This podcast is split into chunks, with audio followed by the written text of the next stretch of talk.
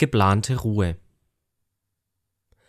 In der Bibel ist Gott den Menschen sehr oft in ihrem Alltag begegnet.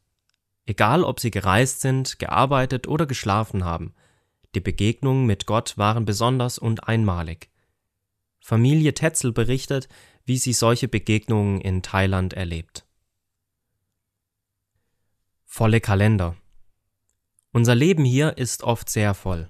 Immer gibt es viel zu tun, ständig ist man erreichbar, Nachrichten aus aller Welt strömen auf einen ein, die Zeit, in der wir leben, ist sehr hektisch. Wo gibt es noch Ruhe? Wo gibt es noch Zeit, um vor allem innerlich zur Ruhe zu kommen? Wo haben wir noch Zeit, wo wir ablenkungsfrei Gemeinschaft mit Gott haben? Das ist hier in Thailand nicht leichter als in Deutschland.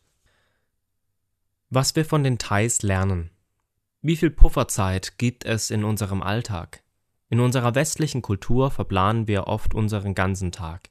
In Thailand haben wir die meisten in Thailand haben die meisten Menschen immer Zeit.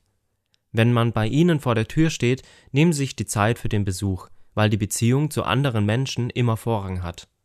Andersherum ist es für uns mit unserem vollgeplanten Alltag gar nicht so leicht, offen für spontanen Besuch zu sein. Auch ist es in der Thai-Kultur normal, dass man nach dem anderen schaut und sich gegenseitig hilft. Aber gerade diese Begegnungen sind es, die Gott gebraucht, um uns etwas zu zeigen, um uns zu ermutigen oder uns zu ermahnen.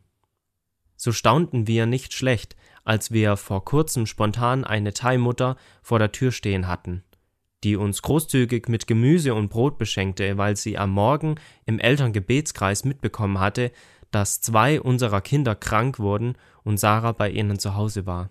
Auch wenn wir das in dem Moment vielleicht nicht für unbedingt nötig gehalten hatten, so war es ihr aber wichtig. Wir waren sehr berührt von ihrer Liebe, die so sehr Jesus widerspiegelte und uns tatsächlich sehr ermutigte. Äußere Ruhezeiten sind ein wichtiges Ritual. Gewohnheiten und Rituale, die uns helfen, äußerlich zur Ruhe zu kommen, können auch eine große Hilfe sein, um Gott zu begegnen.